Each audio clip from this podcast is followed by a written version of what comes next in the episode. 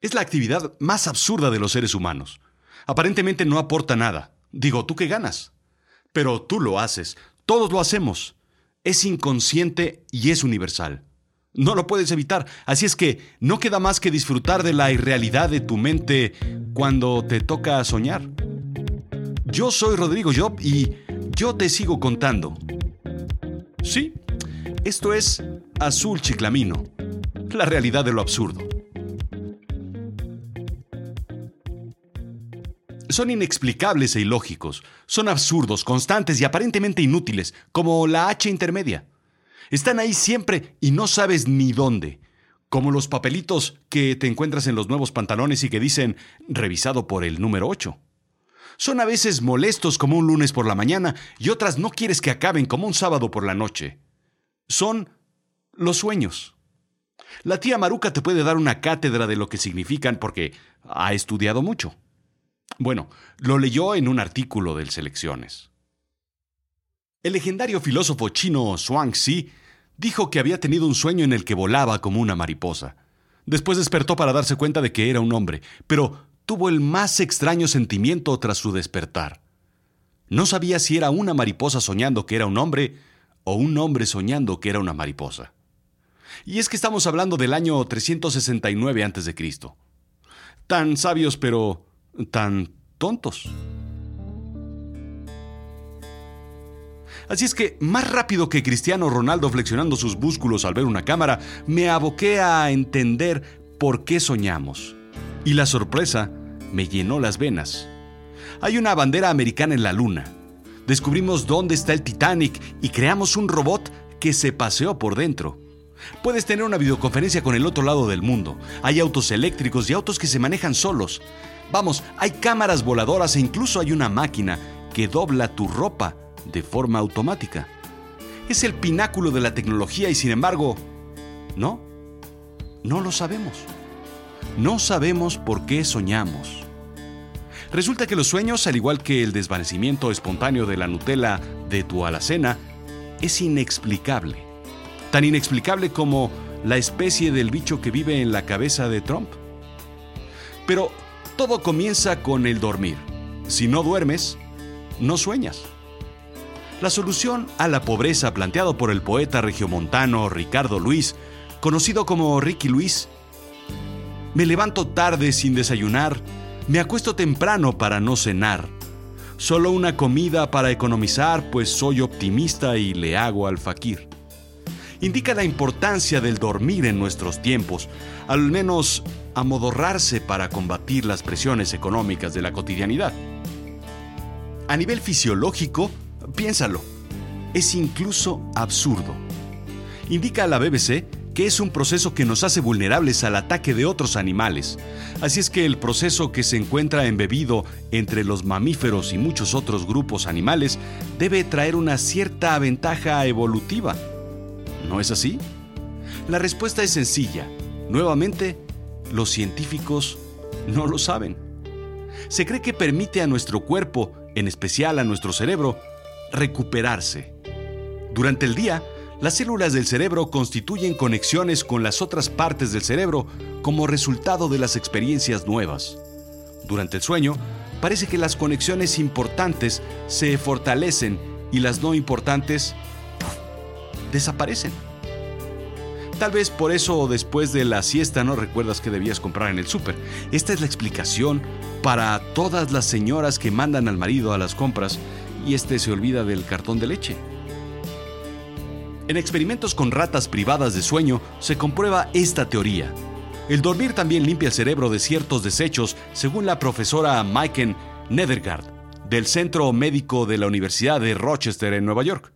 El cerebro de las ratas expulsa un fluido microscópico del cerebro cuando está apagado. Es como tener una fiesta en casa, explica la profesora Nedergaard.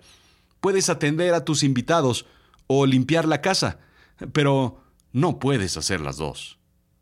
El experimento se hizo posteriormente con ratas de la especie Senadorus burocraticus, sin tener resultados positivos.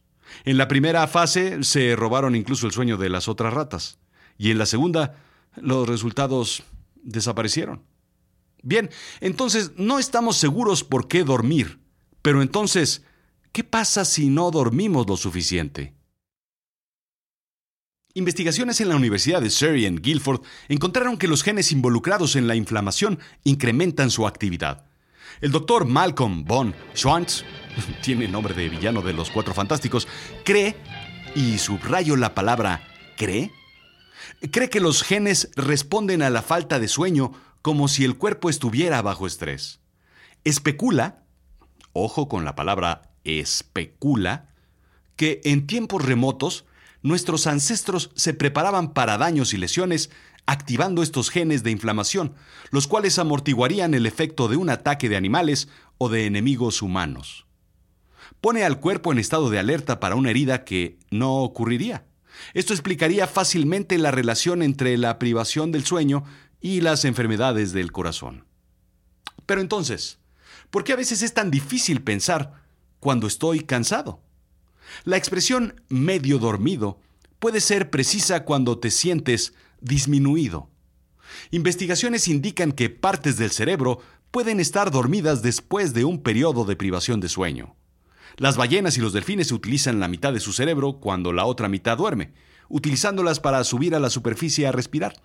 Algo similar sucede con los seres humanos, partes del cerebro se apagan mientras sigues despierto.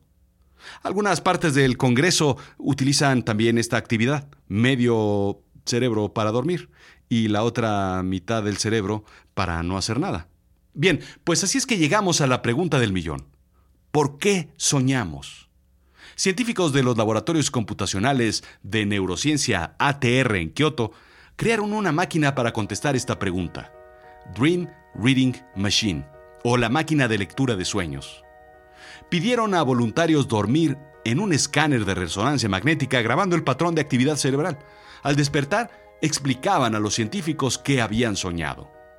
El equipo enlistó 20 categorías distintas de sueño como casa, calle, masculino, femenino, edificio, etc. Compararon la lista con la zona cerebral activada, encontrando una correlación al grado que son capaces de predecir con un 80% de precisión cuál de las 20 categorías el paciente estaba soñando antes de hablar con él. ¿Qué hubo Según Scientific American, soñamos por la denominada hipótesis de activación combinada, la cual dicta que los sueños en realidad no significan nada. Simplemente son impulsos eléctricos en el cerebro que echan a andar pensamientos aleatorios, imágenes de nuestra memoria. Así, los humanos construimos las historias al despertar con toda esa información, tratando de que todo haga sentido. Es como escuchar, digamos, un discurso de Trump. Son palabras aleatorias que llegan a tu oído, se almacenan en tu cerebro y ahí tratas de colocarlas de tal forma que hagan sentido. Por eso tus sueños son una locura, igual que los discursos de Trump. Sin embargo, existe la teoría de que los sueños tienen la intención de activar una especie de simulación de amenaza, que de forma ancestral se utilizaba como un mecanismo de ventaja evolutiva que permitía poner a prueba el cerebro en una amenaza para que aprendiera. Una especie de piloto automático de entrenamiento. ¿Yo qué pienso? Que el dormir es una falla evolutiva. Que al igual que el Windows 3.1, millennials, Pregúntenle a sus papás qué es eso del Windows 3.1. Pues igual que el Windows 3.1, hay que apagar y prender la máquina todos los días y cada X tiempo y cada X cantidad de horas para que la máquina no se caliente, para que la memoria se libere, para que los programas cierren y funcionen bien. Es una falla en el sistema operativo que la evolución aún no corrige. Lo que sí creo es que los sueños son una ventana, una conexión a un mundo mágico, pero, ¿sabes? Esa es otra historia. La cosa es que mientras tú sueñas con unicornios voladores, con interminables laberintos, con una penosa llegada a un examen de tu escuela desnudo, o el típico de sentir que tus mallas de ballet se rompen en el split final del recital del domingo, porque todos soñamos eso, ¿verdad? Hay otros que sueñan con algo más sencillo, conseguir adelante sus vidas. ¿Te has puesto a pensar cuáles son los sueños que son verdaderamente importantes? ¿O qué es lo que te quita el sueño? Nada que ver con los sueños de los soñadores. Sí, lo dije. Los soñadores, o los Dreamers, pues.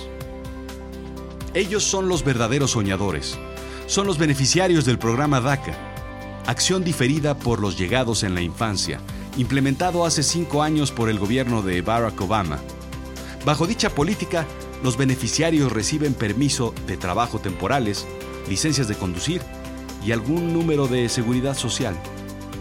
Bajo este esquema, el gobierno acuerda diferir cualquier acción sobre el estatus migratorio por un periodo de dos años, con posibilidad de renovación a personas que llegaron a Estados Unidos cuando eran niños. Se calcula que más de 750.000 inmigrantes indocumentados están adscritos al programa. Para acogerse al mismo, deberían haber entrado al país antes de cumplir los 16 años, haber tenido menos de 31 años el 15 de junio del 2012, no haber tenido estatus legal migratorio en Estados Unidos, no haber residido continuamente en Estados Unidos desde el 15 de junio del 2007 hasta la actualidad, estar escolarizados o licenciados del ejército, no haber sido condenados por algún delito ni suponer una amenaza para la seguridad nacional. Este plan migratorio no ofrece un estatus legal permanente ni supone ningún paso para obtener la ciudadanía estadounidense. Pero ¿sabes algo? Este es uno de los programas que Trump pretende eliminar y ahora negociar a cambio del presupuesto del muro. Tú, tú no sabes por qué duermes, pero al menos duermes. No sabes por qué sueñas, pero al menos tienes sueños. Piensa en los que ni una ni otra. Esto fue Azul Chiclamino, la realidad de lo absurdo. Yo sigo siendo Rodrigo Job. Sígueme en Twitter, arroba Rodrigo-Job, o en Instagram, o en YouTube. Ayúdame calificando con 5 estrellas y regálame un corazoncito porque pues de esto vive este programa. Gracias.